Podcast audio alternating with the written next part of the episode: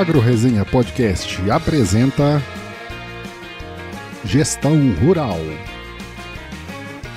O podcast que facilita o entendimento sobre gestão de fazendas.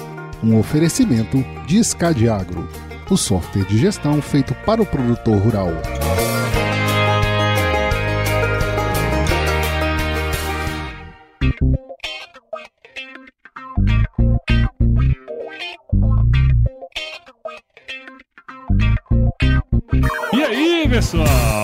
Começando aqui mais um episódio dessa série aqui sobre gestão rural, que é esse tema aí tão importante para o avanço sustentável do agronegócio, com os meus amigos aqui, parceiros da Scad Agro, né? Aqui a gente vai compartilhar, além de boas histórias, muito conhecimento sobre gestão de propriedades rurais, então se prepare que a partir de agora seu tempo vai passar com muito mais conteúdo. E fora os meus amigos aqui, Gabriel e Jonas, que vocês já estão careca de saber, nós estamos aqui com Sandro Elias, que é diretor das Safras e Cifras e que ele desempenha ali a função de consultor de empresas rurais familiares em sucessão familiar, também com planejamento tributário, governança, gestão econômico-financeira, além de ser diretor de novos negócios e especialista aí também no mercado de terra. Só mexe com coisa bacana, né? Coisa assim bacana, né? Que as pessoas adoram, né? Seja bem-vindo aqui ao nosso podcast Gestão Rural. Para mim é um prazer muito grande, Paulo, estar aqui para poder trocar ideias com vocês, esse teu tema fantástico aí, sucessão familiar, e junto com esses amigos aí, o Gabriel e o Jonas, que de longa data temos essa parceria, já nos conhecemos já há alguns anos, né, Gabriel e Jonas? Além de muitos clientes em comum também. É, é verdade, é, com certeza. Não gosto de falar desse negócio de muitos anos, né, cara? Ô, Jonas, você tá muito complexado com esse negócio de idade, hein, cara? Ah, cara, vocês são muito velhos, cara. Não consigo lidar com vocês. O Jonas tá passando por esse período aí. É, acho que ele tá de menopausa. O Sandro acho que entrou nas safras no mesmo período que eu praticamente entrei na Escadiagro. E eu lembro até hoje, uma, a primeira viagem que a gente fez junto foi para Santo Antônio das Missões, aqui no Rio Grande do Sul. Tem história, hein? É. Já lembro dessa, já, tô, já estamos há 20 anos na estrada, né, Gabriel? Aí, 20 anos até como estagiário nas Safras e Cifras e, e hoje estou né, sócio também, cuido bastante do Mato Grosso. Nos cruzamos bastante aí no, no Centro-Oeste, né, Mato Grosso especialmente. Bastante. bastante. Saudade de nos encontrarmos, né, no, na, em Sorriso, em Primavera, Campo Verde. É, isso aí. Né, Lucas do Rio Verde, enfim. Ô, Sandro, eu acho que Mato Grosso é o lugar que tem mais gaúcho, viu? Até mais do que o Rio Grande do Sul, parece. Arrisca, hein? Mas enfim, pessoal, vamos voltar aqui pro nosso tema. Acho que bacana aí estar tá com você, Sandro. A gente, na verdade, a gente pegou o gancho desse episódio através do insight que a gente teve aí no episódio anterior com a Jéssica Scherer, né? A gente conversou bastante sobre gestão e, e ela entrando na fazenda da família, né? Como administrativo e hoje está trabalhando nessa parte lá, cuidando dessa, dessas questões, né? Que normalmente acabam sendo uma coisa meio chata, né? Para quem tá na atividade já. E, e, a gente pegou esse gancho, e acho que é uma coisa que o Gabriel e o Jonas sempre falam aqui no podcast, que é essa questão de quando ah, os sucessores vêm para a fazenda, né, para assumir alguma função, muitas delas acabam ah, caindo ali de paraquedas no administrativo, né, cara? É, especialmente aqueles que não têm a formação em ciências agrárias ou coisa assim, né? Então, acho que a gente quis falar um pouco dessa questão da sucessão familiar, que a gente acredita que tem um, um, vínculo muito interessante aí com a gestão, né? E no caso de empresas rurais, é, em geral, né? É, as empresas no, no, processo de sucessão elas sofrem bastante com isso. E nas empresas rurais, acredito que não seja diferente se bobear até mais, né? Mas eu queria saber, assim, para a gente começar aqui o, o bate-papo, o que, que, você enxerga, assim, como os principais desafios ou obstáculos para a realização da sucessão familiar em propriedades rurais, cara? Paulo, essa questão da, da fazenda, né? Da terra em si, ela é um diferencial, né? Claro que as empresas urbanas também tem o desafio da sucessão, mas no caso do a fazenda ela tem um aspecto que é muito ligado né, a não questões só patrimoniais e financeiras, mas muitos aspectos emocionais. Então o fator terra é uma grande diferença e o fato de ser explorado a maior parte das fazendas na pessoa física também dificulta um pouco essa questão de separar bem claro que aquilo ali é uma empresa. Então começando por essa né, a forma como sempre foi tratada a sucessão, né, se a gente pensar a sucessão dos nossos pais, dos nossos avós, que era dividindo fazenda, dividindo a terra, para hoje a gente passar num processo processo de profissionalização, em que a gente enxerga a fazenda como uma empresa, isso é uma mudança muito grande em pouco tempo. O termo hoje agronegócio é super falado, mas se a gente for analisar no tempo, não tem mais do que 20 anos falando né,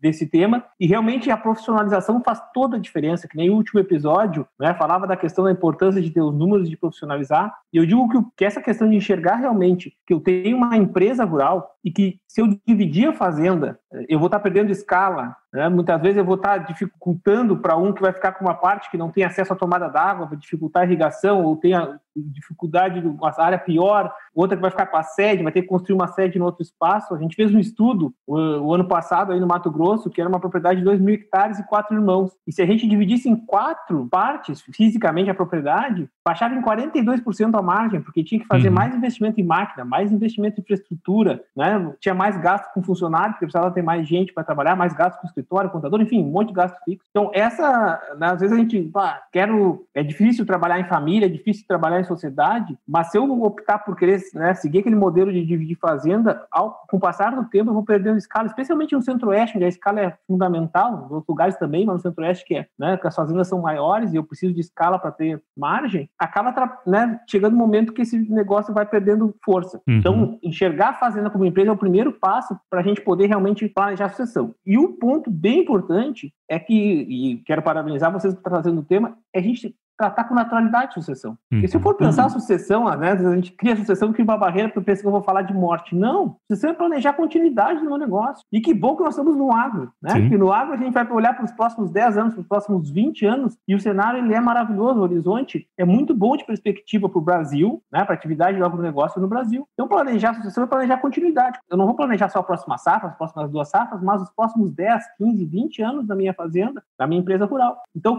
falar de sucessão é o primeiro passo, naturalidade verdade. É uma coisa certa para todos nós, que, que um dia né, nós não vamos estar mais aqui, mas se nós temos um negócio, temos uma empresa, essa empresa vai continuar, né? E se claro. tem gente que queira dar continuidade a isso, melhor ainda, né? Porque coisa ruim é quando não tem ninguém que quer dar continuidade. Se eu estou discutindo sucessão, se me interessa esse episódio, é porque foi construído algo de valor. Sim. E a minha família valoriza, né? Que quer dar continuidade, que enxerga eh, que dedicar a vida a isso faz sentido, né? E faz muito sentido dedicar isso ao agro, olhando, né, para as oportunidades que tem. Agora, o desafio é né? Que nem quanto mais eu for bom em gestão, e o tema de gestão aqui é super importante, maiores as chances de eu ter continuidade e quebrar aquele desafio que a gente, né, ouve, né, pai rico, filho nobre, é, neto, neto pobre. pobre. Porque nós, né, é, o que diferencia uma fazenda da outra, uma empresa da outra, a gente que viaja bastante, é a forma como gerencia. Senão não tinham duas propriedades na mesma região, né, com o mesmo solo, mesmas culturas, mesmo clima, praticamente né, as mesmas condições, e uma vai muito bem e outra não vai tão bem. Também, então, planejar a sucessão é uma forma de gerenciar né, para que a gente possa ter sucesso ao longo do tempo. É, e, você tocou num ponto bem interessante aí, né, o Sandro? Ah, no Brasil, se a gente for parar para ver aí, não são muitas as fazendas ou as famílias que têm, sei lá, a terceira ou quarta geração, né? É relativamente recente isso. Então, esse, esse tema também enfrenta uma certa barreira nesse sentido, né, cara? Existem até algumas famílias que têm mais tempo, mas principalmente quem foi para o Centro-Oeste, que tá, né, que Sim. saiu de propriedades menores, estão enfrentando, é a primeira sucessão que estão enfrentando, não tem experiência nisso, que foram na década de 80, na década de 90, né, 70, alguns, e não, então não tem experiência de várias gerações que são tradições de famílias empresárias que já estão Isso. acostumadas a preparar. Então é, é novo para todo mundo. Mas eu acho que um outro aspecto importante, o, o Sandro, que tu está colocando aí, e que eu acho que tem acontecido bastante agora, assim, a gente está num outro, a, a, sociedade em geral, assim, a, a, longevidade das pessoas também, eu acho que entrou nesse momento da sucessão, né? E como estava falando, a gente pensava sempre na, no final, né? A sucessão é o final da, das coisas, ah, ou alguém está morrendo, né? Ou alguém está doente, ou tem uma perspectiva, né, de próximo que isso aconteça. E agora a gente está começando a ter um, uma, uma situação também onde a gente tem várias gerações, como o Paulo estava falando, convivendo no mesmo, assim, no mesmo negócio, né? Assim, essas, esses sucessores que começam já no momento certo a entender mais sobre a propriedade e a trabalhar juntos, como encaixa eles né, nesse, nesse negócio né, que é a propriedade. É, eu acho que isso é importante, né, também. Eu acho que é uma, uma coisa que tem acontecido bastante agora. Né? E é muito comum, Jonas, ver até três gerações trabalhando juntas. Porque a gente sabe que produtor rural normalmente não se aposenta, porque é um apaixonado Sim. pelo que faz. E hoje, com 70 e poucos anos, 80 anos, tem clientes nossos muito ativos. Claro que não tem mais a força física, mas cada vez é menos necessária a força física. Tem a experiência, né? tem toda uma o conhecimento do mercado, de como é que funciona a atividade, que contribui muito. E aí tem um filho lá com seus 50 anos e tem um neto que já se formou e está trabalhando junto. E cada vez mais é enxergar a integração, né? não é um ou outro, não tem que esperar o meu pai passar o bastão, aquela, né? é mudança de papéis. E a gente, com mudança de papéis, a gente consegue trabalhar pais, filhos, netos, três gerações juntas de forma integrada, sabendo que eu ajudando o outro a se desenvolver e somando né, a energia dos mais novos com a experiência dos mais velhos, eu tenho um, um potencial gigantesco. E as empresas familiares são mais rentáveis que as não familiares, por vários uhum. aspectos. Né? Tem até estudos da Bolsa de Valores de empresas familiares e não familiares, em que as familiares têm um resultado maior do que as não familiares, por vários fatores, como visão de longo prazo, né, para não enxergar só o meu interesse, mas preservar todo o patrimônio, enxergar o todo. Então, esse aspecto eh, de trabalhar junto e trabalhar integrado às gerações pode ser um, um grande fator para alavancar os lucros do, da, da fazenda da empresa rural. É aquele negócio, né, Sandro? O cara passa de executor, aí ele evolui para pitaqueiro, né? Que acho que é, acho que é importante. Mas é, nesse, nesse caso aí que o, que o Sandro comentou, que, o, que o, o Jonas também comentou, de ter mais gerações, essa semana eu tive uma experiência uh, assim. Uh, eu tive uma reunião com um grupo familiar, né, de produtores ali da região das safras e cifras, ali de Pelotas, inclusive, pelo Zoom. E, cara, era um, eu acho que umas 12 pessoas. E tinha uma gurizada, gente de meia idade e tinha um senhor de 84 anos, se eu não estou enganado, é a idade dele, tá? E aí, uh, eu, o que, que eu achei interessante, assim, ele estava e, e o assunto era software, né? Não era é, assim, não é, teoricamente não era um assunto que ele gostaria de estar ali, mas ele estava lá e aí estava todo mundo no Zoom, ele também, e num determinado momento ele teve que sair porque a, a senhora dele tinha uma consulta médica. E aí alguém foi levar eles. E ele mudou do computador para o celular e ele foi assistindo a reunião e participando no carro e tal. E eu achei aquilo ali fantástico, assim, sabe? Porque tu vê, uh, tinha uma gurizada ali de 20 e poucos, 30, aí tinha um outro pessoal ali que já eram os pais deles ali de 50 anos, 40 e poucos, 50 anos, e tava ele lá que era o, né, era o avô de todo mundo, Patriarca. pai de todo mundo ali, com 84 e com a, né, aderindo à tecnologia, preocupado com a questão de, de, sistema, do negócio, da gestão ali financeira. E então, assim, é, é como o Sandro falou: o cara não se aposenta, ele fica lá e alguns até evoluem, né? Bastante e passam a, a, a, usar tecnologia e tal. E é um negócio muito, muito interessante mesmo, essa questão de gestão e essa parte de sucessão, porque essa, esse negócio de passar o bastão aí não é fácil, né, Sandro? O pessoal tem uma dificuldade né, com isso aí. E, e eu vejo, Gabriel, que tu deu um exemplo muito legal, assim, de várias gerações, e aumentou o número de pessoas, e aí tem os cônjuges, e aí está um dos grandes desafios, né? Porque quando aumenta a complexidade, se eu escolho não dividir a fazenda, automaticamente eu estou, para ter os ganhos todos disso, eu automaticamente estou aumentando a complexidade. São mais uhum. pessoas uhum. envolvidas. Eu estou tratando de uma sociedade, que nessa sociedade eu vou saber que em determinado momento nós estamos numa mesa como sócios, nós estamos falando do nosso negócio, nós estamos falando como familiares, e eu preciso ter uma estrutura melhor na minha empresa. Se eu quero que essa sociedade seja saudável, eu preciso planejar esses órgãos de governança, separando bem claro o papel de sócios, de gestores, né? o que, é decisão de um, o que, que é decisão de outro, qual é a remuneração de cada um. Eu preciso ter algumas coisas colocadas no papel. A gente costuma dizer né, que quando os filhos são pequenos, e é o pai com os filhos, não tem que ter nada escrito, é, é o pai que diz como funciona, mas os filhos casam, daqui a pouco mais né, com mais ter filhos, cada um tem o seu núcleo familiar, e aí eu preciso ter algumas coisas escritas, essas regras tem que valer para todo mundo. Tem começa a ter que ter uhum. algumas reuniões. Então eu passo a ter que investir um pouco de energia, né, me estruturar melhor, organizar melhor essa minha empresa, profissionalizar ela, separando bem claro, né, a fazenda das questões de familiares, para que esse, esse continue funcionando em harmonia. Então não é que o modelo que o pai fazia estava errado e agora nós temos que montar um modelo né, com órgãos de governança e com apresentação de números e com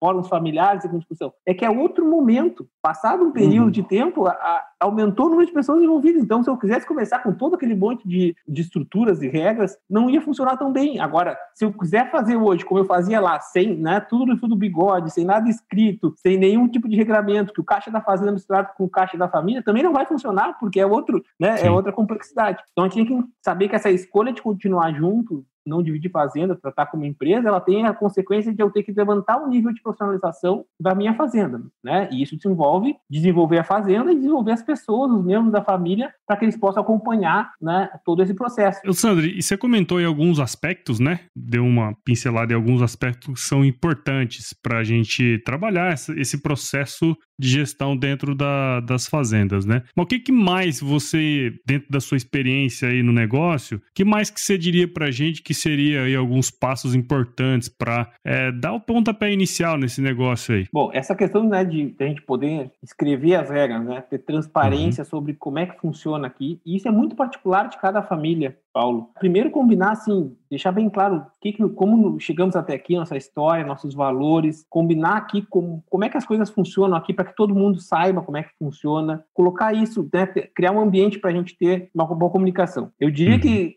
é muito melhor de fazer isso quando as coisas estão bem, né? Então, assim, se, quando preventivamente eu consigo, né, antes de ter um grande conflito, uma grande perda, um grande trauma na família, ou um problema, uma crise do negócio, se eu entender que, olha, aumentou, meus filhos já estão já estão casados, ou estão, né, já vindo para trabalhar no negócio, quanto antes eu organizar isso, mais barato vai ser, mais efetivo vai ser, porque eu vou, né, prevenir. Como qualquer coisa na vida que a gente previne, ele é, claro. é, é, mais barato do que depois ter que remediar, Sim. né? Então, essa é a primeira dica. Olha, planeja isso. Ao ver que tem mais pessoas, vamos colocar no papel. Outra coisa importantíssima, Paulo, que eu vejo nas empresas é a gente criar, uh, entender bem o papel de cada um, então, assim, se eu, às vezes o filho, o pai quer trazer o filho para trabalhar no negócio meio à força. É, uhum. Eu vejo que muitas vezes ele, como um bom sócio e trabalhando no que ele se realiza, é muito melhor para a família e para ele pra, e para a empresa do que ele fazer algo que não gosta. E ele tem que entender que se ele, ele pode ser um bom sucessor, fazer parte do trabalho, como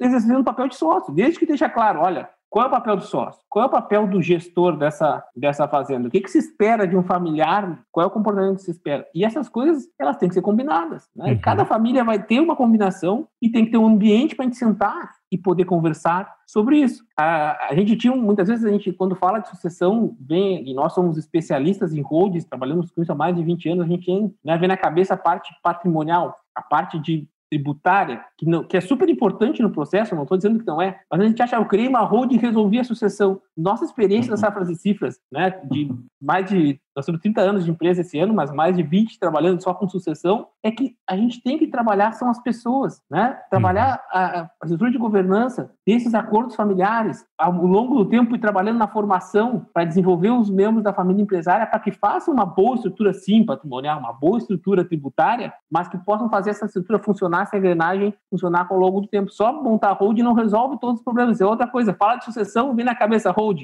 Claro que a hold é importante, mas não é a solução para todos os problemas. Eu tenho que trabalhar a estrutura né, da relação família e negócio. É igual o cara querer resolver o problema de gestão e só contratar o software, né? É isso aí. não tem não jeito, tem, né, cara? Tem, não, não... Ah, agora você, você ganhou um, ganhou um Sklinch aí, hein, cara? Você viu? Ah, pois é.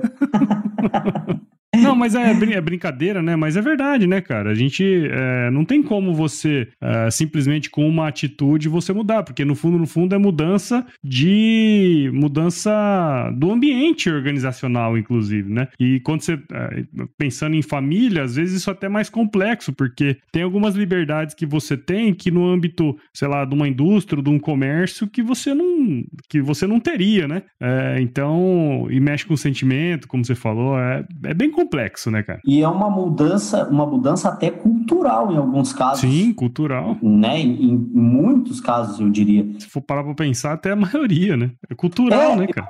Eu, como eu falei, assim, ó, eu conheço as safras e cifras há 20 anos, eu tô na Escadiagro há 20 anos, e eu acompanhei várias, várias, várias e vários e vários clientes que a gente tem em comum, e em todos eles teve esse caso, onde a Safras atuou, teve esse caso de uma, de uma mudança cultural também. porque né, não é mais aquele negócio de pega o dinheiro para comprar uma caminhonete, não. O cara vai ter o Prolabore dele, depois vão fazer distribuição de resultado, e aí, cara, sabe, é, lá no final do processo, no final do trabalho, ele enxerga que, tchê, é, foi a melhor coisa que eu fiz, mas durante o processo é meio turbulento, não é, não, Sandro? Com certeza, Gabriel. É, é, porque envolve é exatamente a enxergar, olha, a cultura de sociedade, ela passa por a gente ter o, enxergar realmente que, né, se o meu pai tomava decisão sozinho, não precisava falar com ninguém, agora eu tenho sócios. Né? Quem tem sócio tem patrão, e eu vou ter que seguir as regras, e as regras em alguns momentos vão ser boas, né, melhor me favorecer, em alguns momentos vão me desfavorecer. Eu tenho, me lembro que eu estava discutindo com um cliente ele, ele era o, né, estava tocando negócio, ele tinha duas irmãs que estavam fora, nós estávamos discutindo as regras, e ele na reunião batia, batia, batia para ser uma regra de retirada da sociedade com um prazo muito longo e com, né, dificultando muito a saída. E eu me lembro que tá, saiu daquela reunião, aquela discussão mais acalorada, no, e ele defendendo aquele ponto, outro dia ele me ligou, Sandro, sabe o que eu pensei? Eu tenho três filhos. Que meu, pode ser que no futuro quem queira se retirar da sociedade não são minhas irmãs, mas são meus filhos. Alguns dos meus filhos.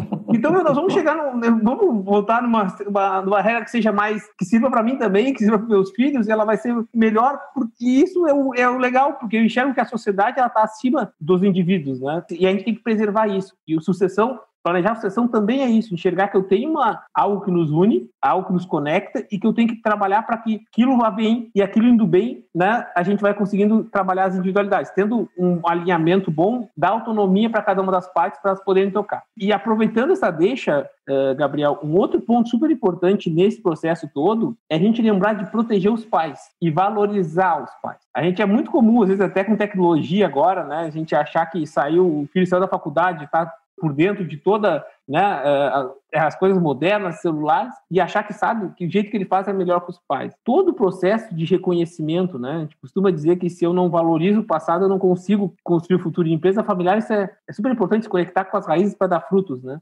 E uhum. às vezes esse atrito entre gerações, que é muito comum, né, que sai com cheio de ideias novas, chega o professor lá estava super certo, e ele chega meio que diminuindo um pouco de tudo aquilo que estava sendo feito, e aí começa a entrar em atrito. Então, o fato de pensar em como reconhecer os pais, e também num processo desses, proteger os pais para que os pais se sintam seguros. Olha, né, aqui eu ainda sou eu que sou o dono, eu que sou o que, né, apito, e eu sendo dono, eu vou querer fazer o que meu filho está dizendo porque é o melhor. E, e esse e gera esse alinhamento quando há reconhecimento, né, e há entendimento de que quem é que é o dono deste negócio de fato, né, porque não existe herança de pessoa viva. Então eu costumo é, essa questão de valorizar o passado, entender o papel de cada um e a gente gerar esse alinhamento para dar autonomia. Quanto maior o alinhamento entre as partes, mais dá autonomia, mais funciona. E também autonomia sem alinhamento né, acaba dando é. problema. Gestão Rural o podcast que facilita o entendimento sobre gestão de fazendas. Nesse, nessa questão de, de mudança de cultura que a gente está falando, uma das coisas que eu mais enxergo assim é que demora um pouco, às vezes, para o pessoal entender que as coisas não são pessoais. Tipo assim, o filho falou um negócio sobre o negócio, falou, falou alguma coisa sobre o negócio, é sobre o negócio, não é sobre a pessoa. E isso é difícil, né, cara? Porque eu sou sócio do Jonas, sou sócio do Batista e sou sócio do Medeiros. Quando eu falo alguma coisa para eles numa reunião de sócios, eu estou falando em relação ao negócio, não estou falando em relação à pessoa dele. Só que isso no âmbito familiar confunde demais, né, Sandro? E aí eu, eu imagino cara, o desafio que não deve ser para safras e cifras de conseguir lidar com isso, né? Fazer com que as pessoas lidem com isso. Vocês têm, por exemplo, dentro do corpo técnico de vocês lá, eh, psicólogos, coisas assim, vocês têm esse, esse tipo de, de, de, de, ação, Sandro, dentro do processo? Sim, hoje é a área que mais cresce nós, a gente tem né, praticamente 20 psicólogos especializados nessa parte de criar as regras da família negócio e ajudar a família a fazer funcionar, porque eu dissesse é cultura, né, é cultural. Eu sentar para discutir um fórum familiar com a minha família, apresento os números, discuto quanto foi o resultado desse ano, quanto que eu vou distribuir, quanto que eu vou reinvestir, tiro a dúvida de um filho que não conhece o dia a dia do negócio, que mora na cidade, mas que vai ser sócio no futuro, então ele tem que entender qual é que é a margem desse negócio, né? Que ano é melhor, o outro ano é pior, é cíclica, agricultura, né? E o que está às vezes enxerga, pô, a soja agora passou de 100 reais, o milho está mais de 40 e está todo mundo cheio de... Não, peraí, fixamos o preço, tem as dívidas, nós tivemos investimento, as coisas... Entende que o negócio da fazenda, ele não é só o bom, a parte boa, mas também tem a parte dos desafios. Então, a gente gerar esse ambiente de, realmente, a comunicação saudável, onde eu tenho espaço para falar das minhas inseguranças, tem mais dúvida, eu preciso realmente dar foco nisso e treinar, né? Porque é o hábito. Ah, eu falo de negócio no churrasco de domingo. Cara, nós temos, né? Não adianta, porque um vai tomar uma cerveja, vai estar junto, o cunhado, tem assuntos que é só com a família. E tem que ser tratado só com a família. Tem assuntos que, no momento que eu vou chamar a cunhada ou cunhado, que são super importantes, fazem parte do processo para serem informados das regras, para a gente tratar, mas quando são discussões né, que são mais acaloradas, como tu disseste, de negócio, de sociedade, muitas vezes eu tenho que ser, olha, vamos marcar uma reunião segunda-feira, uma tal data que nós vamos tratar esse tema, vai ter uma reunião, nós vamos fazer uma combinação, escrever assim numa ata, isso faz toda a diferença no dia a dia da, da fazenda. Isso é profissionalizar as relações. Eu continuo sendo né, irmão, continuo sendo familiar, mas sem o momento de tratar família, sem o momento de tratar negócio, sem o momento de tratar propriedade. Isso é praticar. A gente, essas coisas não acontecem automaticamente, achar por um passo de mágica, a minha fazenda vai começar a separar bem as agendas, vai estar habituado a falar reunião, apresentar número, discutir. Não, eu tenho que dar um passo de cada vez para a gente poder criar o hábito e esse hábito vai, né, vai tornar essa empresa longeva. Ô Sandro, e você tocou no assunto, você tocou na palavra número pelo menos umas cinco vezes aí. e aí eu acho que a gente entra num, num, assunto super interessante que a gente trabalha bastante aqui no, no, no, podcast, né? E em vários episódios aí o pessoal da SCAD contou várias histórias que eles presenciaram nesse, nesse âmbito, né? De sucessão familiar e gestão da fazenda. Quer dizer, como que você enxerga essa, essa relação, cara? É um negócio que tem que andar meio junto, como é que é? É fundamental. E eu, nós temos vários clientes da SCAD também, né? São clientes comuns. E a gente nota a diferença de fazer uma reunião de família onde tem os números e onde não tem. Onde não tem, eu acho que é isso, eu acho que é aquilo, cada um quer defender, né, mas nós achamos. Quando tem um número, nós vamos é muito mais objetivo, porque nós estamos falando aqui de quanto, o que, que vai dar mais resultado, o que, que esse investimento faz sentido, qual foi o reflexo disso. Nós temos todo mundo alinhado, sobrou quanto, qual é o resultado do exercício anterior do ano agrícola, né? Quanto disso a gente vai poder destinar para tal investimento? É muito mais saudável. E a gente costuma dizer, e é algo que, né, que tem o SCAD muito bom também, que hoje as empresas rurais familiares, elas têm o desafio de, de gerenciar essa informação, esses dados que tem, né? A gestão da informação. E é usar esse dado realmente para tomar decisão no negócio usar esse dado para comunicar com a família, a gente esquece às vezes que a informação que tem ali, eu tive todo um trabalho, investimento em software, em pessoas, em, em tempo dedicado, ela é super valiosa para alinhar todos os interesses, para comunicar com a uhum. família. Então, um fórum familiar é muito mais rico quando eu tenho informação. E também usar essa informação no planejamento tributário. A mesma informação, né, o mesmo dado que está ali, eu consigo usar para gestão do negócio, para comunicar com a família e para planejamento tributário. Às vezes a pessoa tem um grande investimento né, para ter aquela informação, aquele dado, aquela informação ali, e não, não usa tudo que pode. Então a gente tem visto que faz toda a diferença na vida das famílias quando realmente usam isso né, para melhorar ainda mais o, o, seu negócio. E assim, a gente fala de família, mas qualquer empresa, né? Se você tem números, a sua reunião, a sua, a sua apresentação é muito mais objetiva, né, cara? Então, é, sem dúvidas. Ô, Jonas, você. Como é que tá aí no Rio Grande aí, cara? tá caindo? Aqui não precisa, não está precisando molhar a horta nesse momento. Tá, tá muito tranquilo. Estão até pensando em tirar um pouco dessa água. E, ô Sandro, você comentou aí várias vezes, né, desse conflito entre, entre gerações, né? E quando você mistura gestão no meio aí, cara, como é, como é que é esse negócio aí? Cara, é, conflito ele está presente na empresa familiar, na vida das pessoas, das empresas, né? Então, assim, a gente tem cada vez mais é, visto que esse, essas diferenças de pensamento das gerações podem ser positivas, tá? Se bem Legal. trabalhadas. Como eu estava falando, a melhor coisa é integrar, não, não é um ou outro, é um e outro, porque é a experiência com a energia, com a capacidade de inovação. Mas quando surge o conflito, trocasse um ponto importante, Paulo, cada vez mais o princípio das, e tem sido de pensar em sucessão, tem que ser de proteger essa empresa, né? proteger para evitar que problemas que tem de, da família mesmo, como separações, como inventários, dívida de um dos sócios, Cunhado. É, né? cunhado, enfim, todos esses, esses problemas externos que podem surgir, Paulo, que eles atrapalhem né, o dia a dia do negócio. A gente sabe que não, a fazenda não espera, tem que plantar na hora certa, nada pode trancar o crédito, porque tem que estar lá o adubo no dia, semente no dia, tem que aplicar quando precisa realmente para evitar que tenha praga. Então, essa proteção envolve também uma forma da gente tratar esses conflitos. E aí o Jonas falava da evolução, né, nesse processo, a gente se dá conta de que tem que estruturar holding, tem um bom planejamento tributário, nós temos que estruturar a governança, tem que ter uma boa gestão econômico-financeira para ter os números, e a gente já tem que combinar com a família, né, isso tudo para prevenir conflito, mas tem que combinar que se surgir conflito, como é que a gente vai resolver? E aí no, o caminho de para a justiça ele tem sido muito ruim no Brasil, porque justiça para resolver problema familiar é a pior coisa que tem. Então, hum. uma das coisas que tem sido bem relevante, eu quero deixar de para quem está nos, nos, ouvindo aqui, para nossos ouvintes, é pensar numa forma de solução de conflitos que seja rápida, barata e eficiente. A gente tem trabalhado muito com mediação de conflitos, tem sido algo muito interessante, Paulo, de evitar que brigas né, de família aqueles inventários longos, essas questões, vão para a justiça, e aí o juiz dá uma decisão, vai para o tribunal, reforma e aguarda, e o advogado.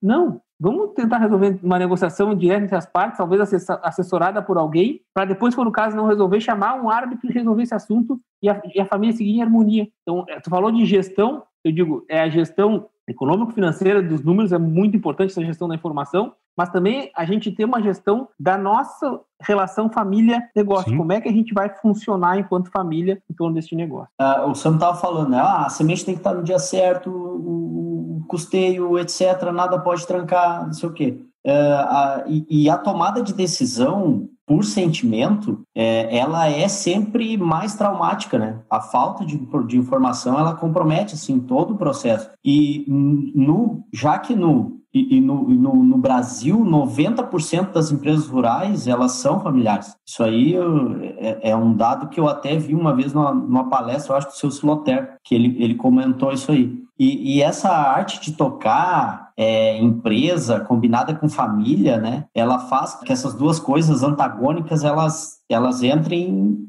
em conflito, né, porque, assim, sentimento e dinheiro, né, que é, que é o é o negócio familiar, né? E, e, e aí, quando a gente não tem informação para fazer isso dar certo e, e não tem um trabalho bem feito na estruturação dessas decisões, né, com um trabalho de sucessão familiar bem organizado, é realmente um desafio que tem que ser uma, uma, um ponto muito fora da curva para dar certo, né, Sandro? Claro, e, e, essa questão de, de ter os números da gestão, ela ajuda a, a, a que todo mundo enxergue a mesma coisa, né, Gabriel? A forma, uhum. às vezes o, o, proprietário, né, o fundador, ele tem uma, uma, até uma dificuldade de como que ele vai transmitir o conhecimento para as novas gerações, porque ele tem 30, 40 safras nas costas e ele já sabe, né, aquilo automático. E ele não pode esperar que o filho saiba daquilo da mesma velocidade que ele, porque ele, né, tá começando há menos tempo, tem menos experiência e ainda mais um filho fora do negócio. Qual é a forma de comunicar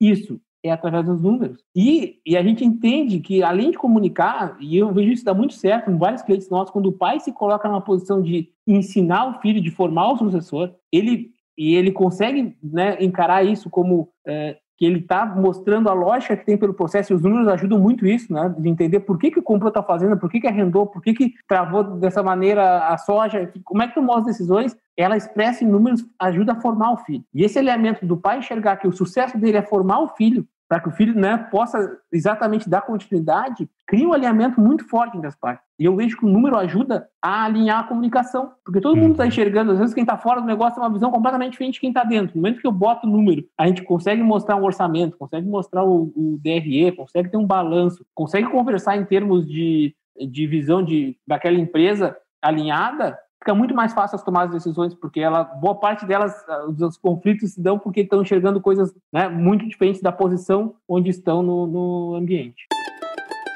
Gestão Rural o podcast que facilita o entendimento sobre gestão de fazendas. Oh, oh, e veio uma dúvida aqui, ô Sandro, pra gente arrematar aqui e finalizar esse episódio, cara. O que, que, é mais comum? Quem te procura com mais frequência? São os sucessores ou que estão entrando, ou o pessoal mais velho que, que chega e, ó, precisamos de ajuda? Quem que, que normalmente faz esse contato aí, cara? Boa pergunta, Paulo. O sucedido ou o sucedor? Quem, é. O sucessor, quem é que nos procura mais? Muitas vezes, primeiro contato, às vezes até é numa palestra, às vezes é o sucessor. Mas ele tem um desafio que é chegar para o pai e dizer, pai, nós temos tratado a sucessão porque o pai realmente, às vezes, não né, tem uma certa resistência do tema. Então, é, o, é muito comum nos chamarem até para a gente fazer, olha, eu tive contato, vamos lá, manda um material para nós. Esse podcast é muito legal para poder mostrar para os pais, né, de que tratar a sucessão tem que ser tratado com naturalidade. Mas, claro, muitas vezes os pais veem outros que estão dando certo, de que conseguem trabalhar harmonia e, e, preocupados de como que ele pode fazer. E nos últimos anos tem sido uma preocupação, até porque né, tem se falado muito aí de aumento de impostos, de né? Esse momento do agro brasileiro é muito bom, muito positivo, mas no momento de pandemia, em que né, o agro não para, que o agro vai ter um crescimento no PIB, tem havido um movimento de preocupação de aumento de impostos, especialmente sobre herança. Então, também nos últimos tempos, os pais têm procurado a gente para poder assim, olha, eu quero organizar isso em vida, eu quero deixar planejado, eu quero deixar tudo organizado isso agora, enquanto, as, né, enquanto é possível.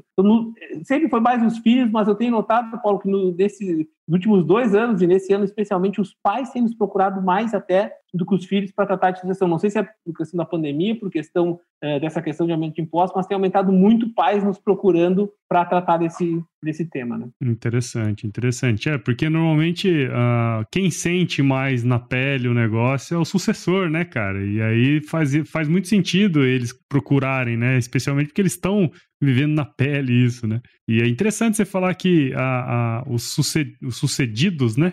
Quem uhum. vai é, deixar a, a fazenda aí tem, tem procurado. Acho que essa é uma consciência bem interessante, né? Mas isso tem um, um outro fator também, uh, Paulo, que eu vejo bastante uh, nesses anos todos aí, até acompanhando o pessoal das safras, que o, o, o, sucedido ele também tem uma preocupação que o negócio se perpetue. Claro, e, claro, e a perpetuação do negócio, o cara levou, o Sandro falou ali, ó, o cara foi para o Mato Grosso 20 anos atrás, abrir picada a facão, entendeu? Abrir terra no, no, na unha, né? Abrir área na unha e, cara, e aí ele chegou num momento que o negócio dele tá bem, tá plantando, tá dando resultado tal. Ele não quer que o filho vire dentista e vá para a cidade. Ele não quer, ele quer que o cara continue ali. E aí ele, ele organizar o negócio para mostrar para o filho que se ele for produtor rural, ele vai ganhar tanto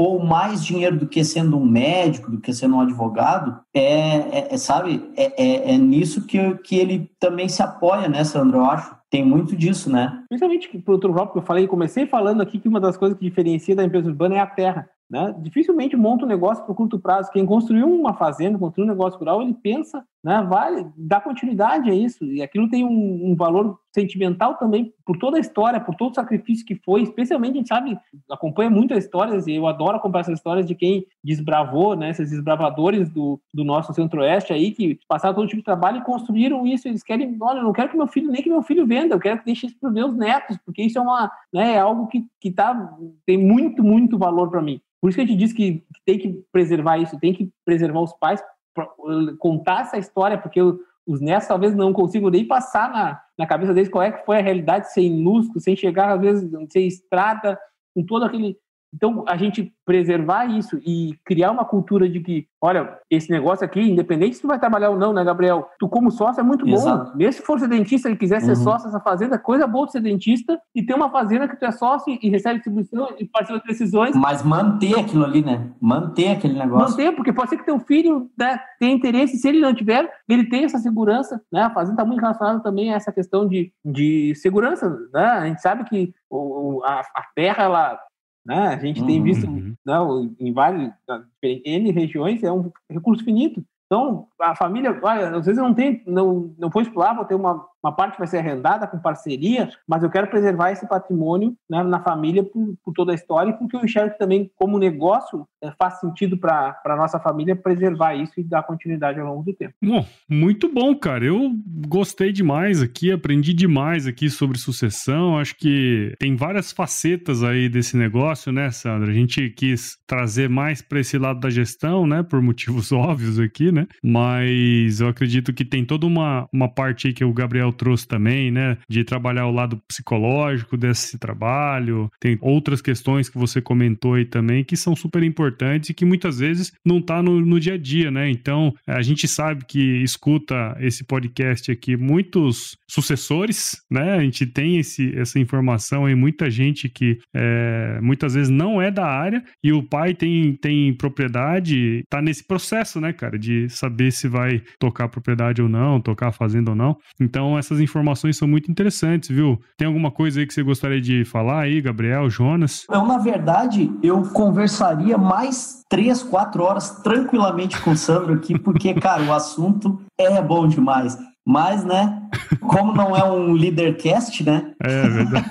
Leadercast, o Luciano Pires fala Daria. duas horas. E nós aqui é 40, 50 minutos e mas é. é, um assunto que é de, de, extrema importância e eu acho que o Sandro conseguiu, em pouco tempo, é, deixar, clarear muito, clarear muito. Eu acho que vai ser um episódio assim que vai ajudar muita gente, muita gente. Sim, e muita gente que está passando por um momento difícil, né? Eu acho que esse que é o grande, o, a grande questão, saber que existe uma luz no fim do túnel, né, Sandra?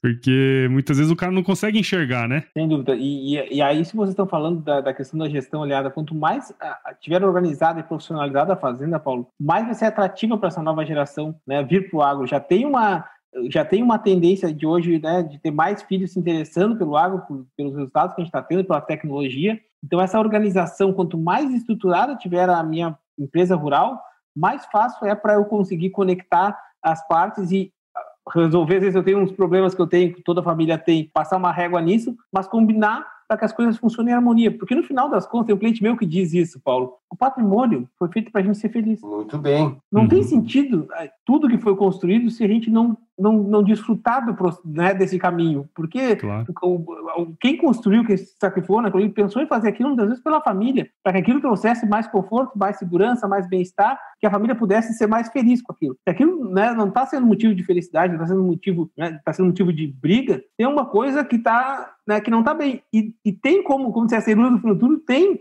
e isso passa por gestão, por organizar. Existe, assim como tem tecnologia de um trator, tem tecnologia de gestão, de planejamento da sucessão, que ela bem aplicada dá resultado. A gente tem centenas, né, só no Mato Grosso, centenas de casos de famílias que estão organizadas, que estão rodando uma sociedade com várias pessoas funcionando bem. Então, essa luz no fim de tudo que tu fala, Paulo, para mim, é realmente isso. É possível, o caminho é profissionalizar, organizar melhor as, a fazenda para que as, as, gerações possam somar forças e dar continuidade a esse sucesso todo que é o nosso agronegócio. Pô, muito legal. Eu gostei demais aqui desse episódio. Mais um, né, cara? A gente tá acertando nos caras para trazer aqui, hein, Gabriel e Jonas? Vocês são, vocês são top mesmo, hein, cara? Vem comigo que tu brilha, japonês.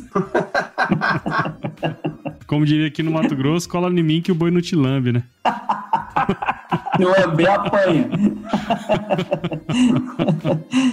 Mas é isso aí bom, então, viu, Sandro? Agradeço demais a sua participação aqui, cara. É, tenho certeza aí que muitos ouvintes, especialmente aqueles que estão nesse processo aí, puderam certamente aprender muita coisa, né? Tirar vários insights aí. E já de antemão aí, parabéns pelo seu trabalho e continue fazendo, porque sem dúvida você tá sendo parte aí na, na prosperidade, né? De muitas propriedades rurais, né, cara? Então, parabéns pelo seu trabalho aí, viu? Obrigado pela oportunidade, Paulo, e espero sempre que precisarem, tá sendo um prazer conversar com vocês aí. Quando quiserem voltar a conversar sobre esse tema, sou um apaixonado por isso, pelo agro, pela associação e pela prosperidade que o agro traz para todo o nosso país. Um grande abraço para todos aí. Muito bom, muito bom. E aí é o seguinte, viu, Sandro? O... Quando tiver aquele sucessor lá, que o cara é médico em São Paulo e tudo mais, acho que você tem que ter um módulo lá na, das reuniões. Você vira pro cara e fala assim: ó, se chover não precisa molhar a horta. Viu? Acho que o cara vai entender mais sobre o, o, o sistema. Entendeu?